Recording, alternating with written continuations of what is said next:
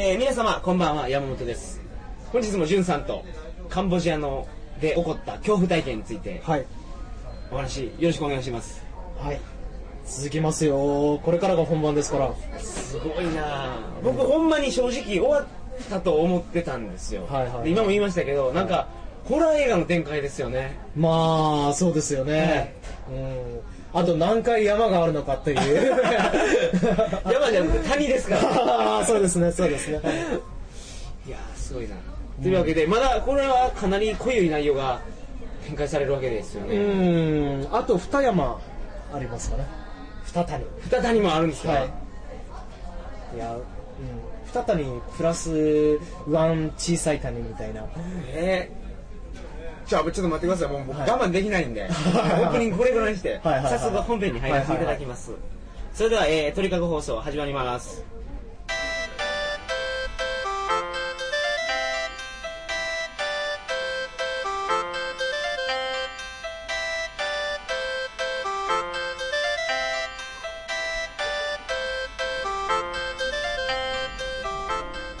改めましてこんばんは。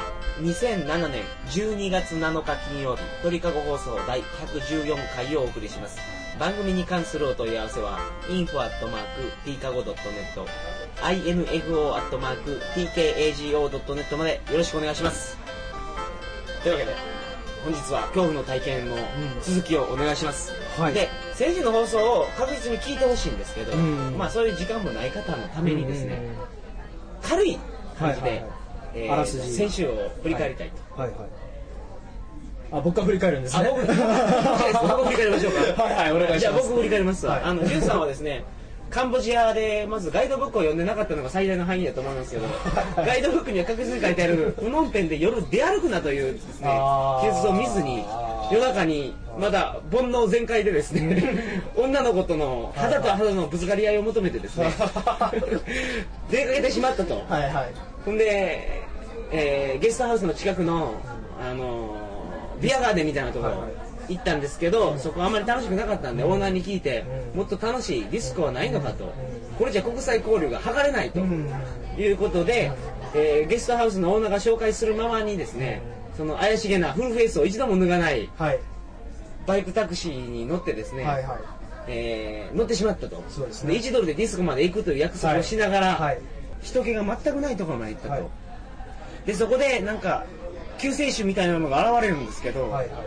結局それもうん。グルになったのかどうなったのか裏切られてしまい、えー敵に変わってしまったと。で見事な連携プレーを見せられて、強盗されて置き去りにされちゃいました。はいしかも、その強盗の時に喉元に拳銃をらしきものそうです。くらいから確認できなかったんですけど、うんそれを突きつけられて、はい。現金を取られて、プノンペンの中心からかなり離れてしまったところで、置き去りにされてしまったと、はい。はい。ここまでが先週のダイジェスト、はい。つまりまあここまでで一回命の危機がありましたよってい。う話なんですけど、はい。じゃあそこからめでたしめでたしじゃなくですね、はい。あのーもう2回ほどですね僕本当に生きて帰れるのかなみたいなはい。渋滞がありましたよっていうのがまあ今週のお話なわけですけれども。まずそこで置き去りにされてて、はいはい。そこの人通りはどうなんですか？あのゼロです。ゼロ。歩ってる人はまあいないですもちろん。で車とかバイクとかは？えーとね、まあ通らないですよね、基本は。あのですね、まずちょっと、そうですね、じゃあシチュエーションを軽くお話ししたいんですけど、はい。はい。あのそこは工業地帯なんですよ。はい。で、あのーうんあの昼間の景色で言うと、はい。多分もう本当にね、なんもないっすよ。なるほど。草むらというかですね。カンボジアですからね。そうですね。そのビルが建ってるような日本とは違うんですよ、うん。そうもうあぜ道しかない道も塗装さうん舗装されてない道でしかも横に行くと地雷が埋まってるかもしれないっていうところがカンボジアですからね。あのね、工業地帯だけあって、あの道幅は結構こう広い感じ。はい。なんですよ。それアスファルト時期にいやいやいや、はなってないですよあねの土の、はい。はい、もうクソデコボコデコボコしたようなはいはい。感じのやつですね。で、まあ工業地帯なわけですから、はい。工場は、まああるにはあはい。るわけですね。で、なんですけど、まあもちろん真夜中なんで、工場なんていうのはやってるわけもなく、はい。はい、街灯は？ないです。ない。えじゃあ月明かりだけですか？そうですね。ええー、マジっすか、はい、でも月明かりもね結構怪しいような感じでしたけどねちょっと薄暗いというか雲があったというかですね。めちゃめちゃ怖いですねだからそれ。で視界がないんですよね。まずね。何も見えない。見えない。はい。はいそれでですねまあそれでもねあの人間ってやっぱりこう夜目がこう慣れてくるとですね目が慣れてくるとまあ多少見えるわけじゃないですか、はいはいはい。それから遠くの明かりはあるんですよ。はい。えーその点在してる工場はあるわけですから、はいはい。やってんのかやってないのか知らないけどまあ明かりがついてるなって,、はいっていうような状況でさあここからどうやって帰るかっていう話なんですよ。うん。まあ野宿はできないでしょう。時間は時間はですから1時半ぐらいだったと思います1時半から2時ぐらいまで。えーそうですね。野宿朝の僕はですよ、はいはい。僕やったらもうそんなに暗いんやったらですね、わざと歩いて行ってですよね、その強盗とかに見つかるよりは、うん。そこで隠れてうん。明るくなるのを待とうと思うんですけど、うん。あのね2つネックがあってですね、はい。え3つか、えっとまあ、1つはまあ単純に怖いんですよ。このシチュエーションから一刻も抜け出したい。あもう近所突きつけられた後ですしね。そうそうそうそう。もう動転してるしもうとにかくなんとかホテルに帰りたいっていう気持ち、朝まで待てないよってはいいうはい。話ですね、はいはいで2つ目あのもしこの状況で僕が誰かに見つかってしまったら、い。もう本当に二分目に剥がされるんじゃないかみたいなはいはいはい。恐怖感ですね、で3つ目これが最大の理由なんですけどあの野犬に食い殺されそうだったんですよ。あのねもう無数のね無数は言い過ぎだけどた多分10匹前後の犬の気配がするんですよ。うわ怖っうーって吠えてるし、まあ、たまにこうワンワンってかって言うしもうにじり寄られてる感覚があるし。だって強いんですから。犬が？そう犬は強いですよ、はい本気で噛まれたらもうもうクソ痛いだろうしもちろん、はいはい。向こうがね10匹とかっていうことになると。いかに武道の心になる潤さんそうですね。本当ですよ。ねギース・ハワードを使う潤さんでも。そうそうそうそう当て身取れないですよね。犬相手には、はい。そうですね。そうですね、うん。でまあそんな理屈はともかく本能的な恐怖感ってありますよね。ありますね。ね1対1でも恐怖感あるのにもう相手の姿見えないですからなんか声だけ聞いてるとものすごく獰猛な感じだしもうもう怯えてその場にいたら本当に僕噛まれ噛み殺されたんじゃないかなと思うんですよ、なるほど、はい、でだから そこでね僕は思ったんです、もうねそこで一回腹くくったんですよ。はい。もう本気で本気でもうこっちも野生本能全開でですね、はいはい。行かないとほちょっとでも弱気になったらこの犬たち本当に襲いかかってくると思ったから、はい。もうこう死の恐怖はい。を目の前にしてなんか、はもうこの犬を殺すと 殺すという腹をくくったんですよ。だからもう、はい。僕もものすごい殺気を出したつもりなんですよ、はい。はい。もう本気で殺そうと決心したから、もうダークサイドに落ちてしまったわけですね。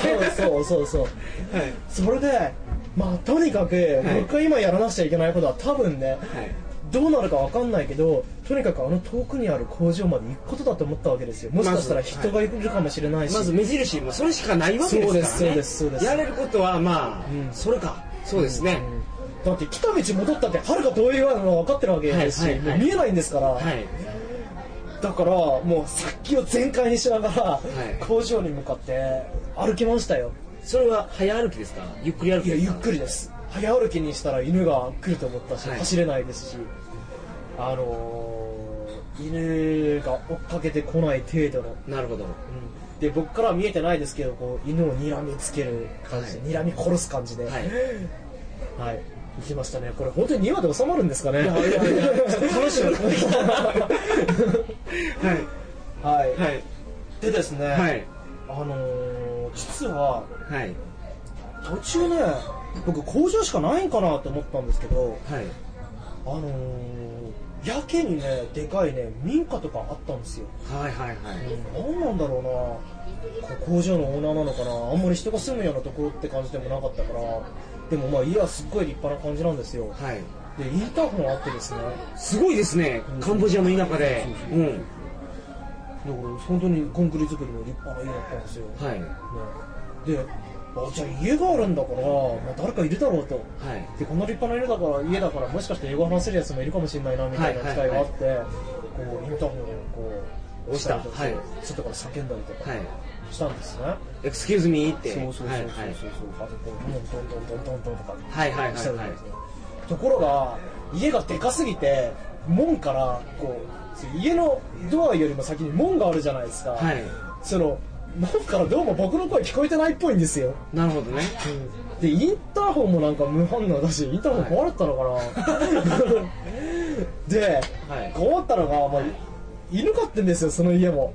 まあね。うん。金持ちがドーベルマン飼ってるみたいな。そうそうそううそうそうそう。でそしたらこう犬は反応するじゃないですか、はい。で犬に吠えられて、そしたらさっきの野犬が反応するんですよ。後ろからおさっきが収まったはずの野犬が、もう一度こう煽られた感じで、これはやばいと。連鎖反応で。そう連鎖反応で。だからこれ民家はあかんかなと。他にもなんかそんな感じの民家が2軒ぐらいあったんですけど、はい。もうどうもなんかもう中には全然届きそうにないしうん。んなんかこう犬もいるしうーんなんか家の明かりも消えてるし起きてもくれないんじゃないのかなっていうけど普通カンボジアのその田舎で夜中の2時ぐらいに人が訪ねてきてもですね。ああそれはそうですね、ねうん。その何寝苦しいでどうしたのっていう感じで出てくることはないんですよ。ありえないですねそれはありえないですよね。ね。そりゃそうもっとピンチのシチュエーションになってたかもしれない。あーそうですね。ね人が来たら。そうですね、はい。でもう民家は諦めた。諦めた。だからその元通りまた工場に向かって歩き出しました、はいはい。はい。そしたらねあの工場に着いたんです。すごいすいません。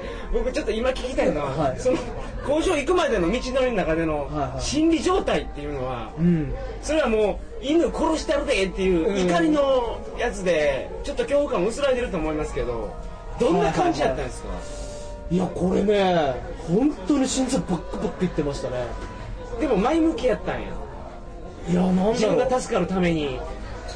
うんあの冷静にならなくちゃいけないと。ここが俺の人生で一番頑張らなくちゃいけない瞬間だと。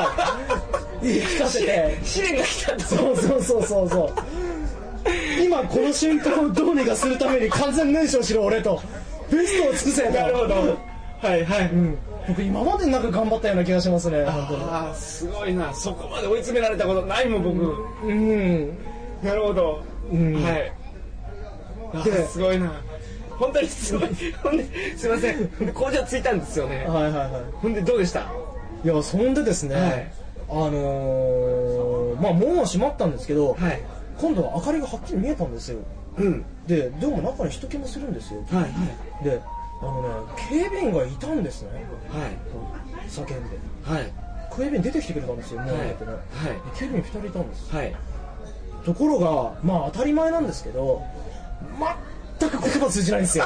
う ん英語が喋れない。そうそうそうそうそう。なるほど。そうなんですよ。でもう僕はもう一言もクメール語話せませんから、い。まあ、僕基本覚える気がないんですけど、はい。僕も「こんにちは」もわからないです。あ あそうですか。僕も本当にそうなんですよね、はい。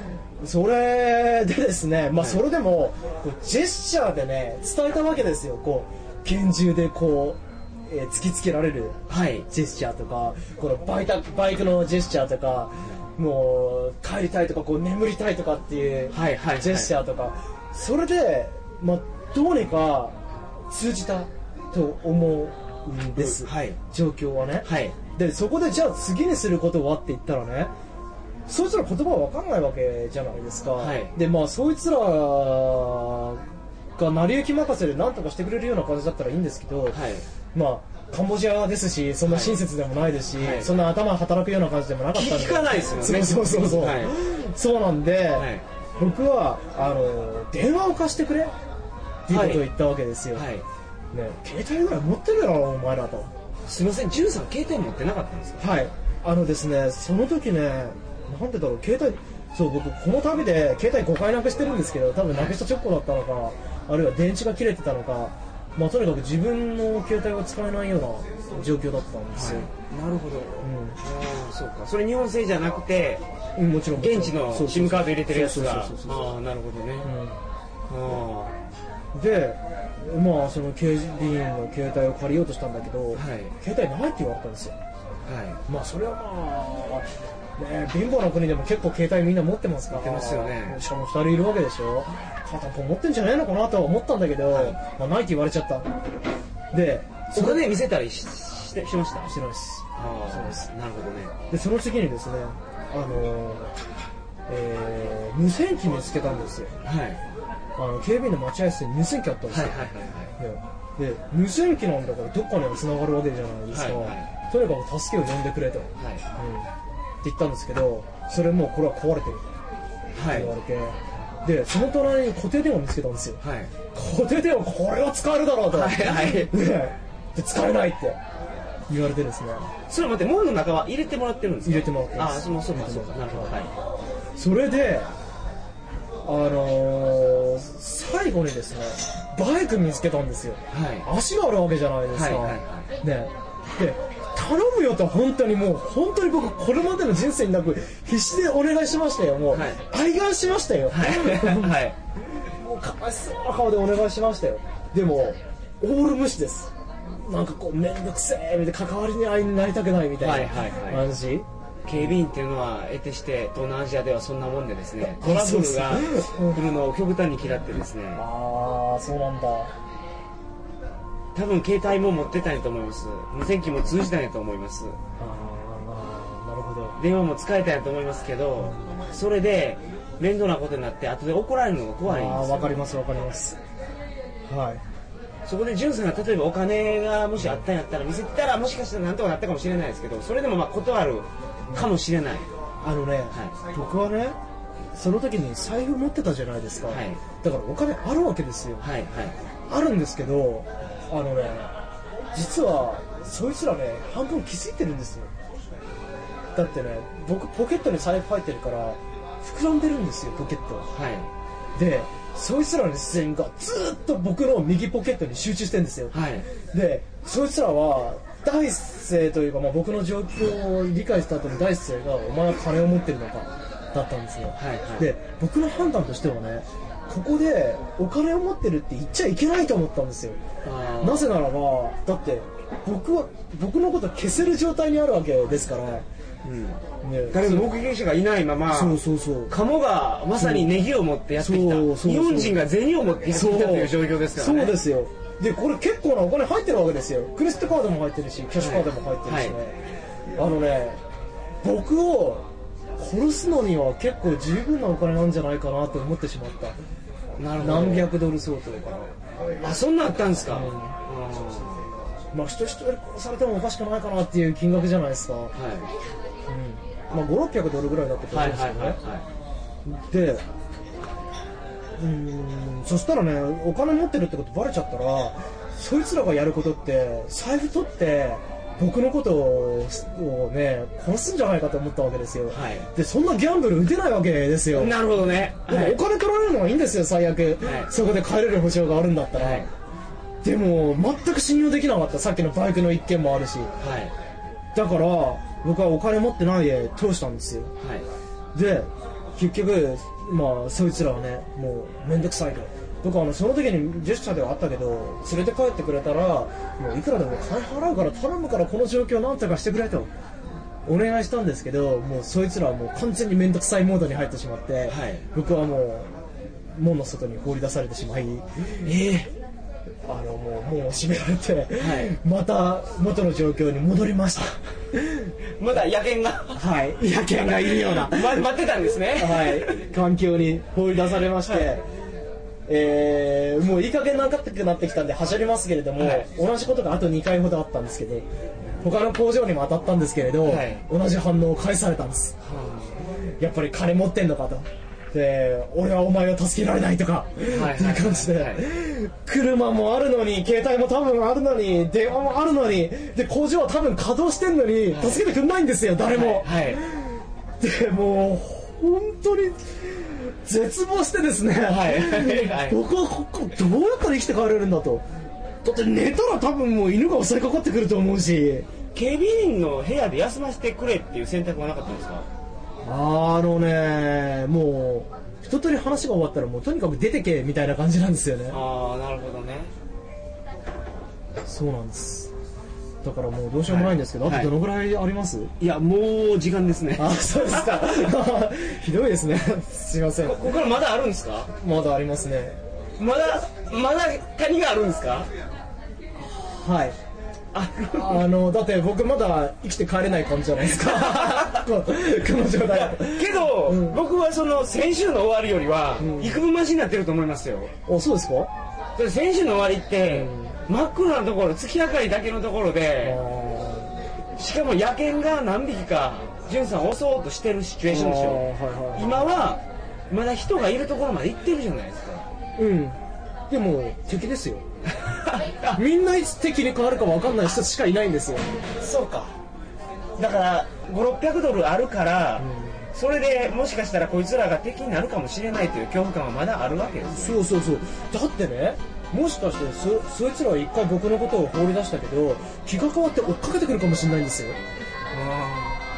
だから僕放り出されて最初にやったことはなるべくその工場から離れることですよ元。ああそいつらに追いかけられたら困そうるから。そうそうそうもういつどうされるか分かんないと思ってますから。あなるほどねなるほど。あそう聞くとすいません。危機感がまたあーそうですか。ありがとうございます。危なくなってきました。はい。ろうそくが消えかけてきました。はいはい。はい。というわけでえー、っとですね、2週で終わらなかったので、はい、すいません。次週こそ終わらせます。すいません。もう一週だけください。来週に続きます、えー、来週はですね12月14日の金曜日になります。鳥かご放送第115回を皆様、はい。お楽しみに。はい。クリスマス近づいてきましたけど。そうですね。えっ、と、予定はまだありませんけども。はい、そうですね。今やったらまだ間に合いますんで、何かありましたら。そうですね。14日はまだ間に合いますからね。はい、というわけで、えー、皆様おやすみなさいませ。おやすみなさい。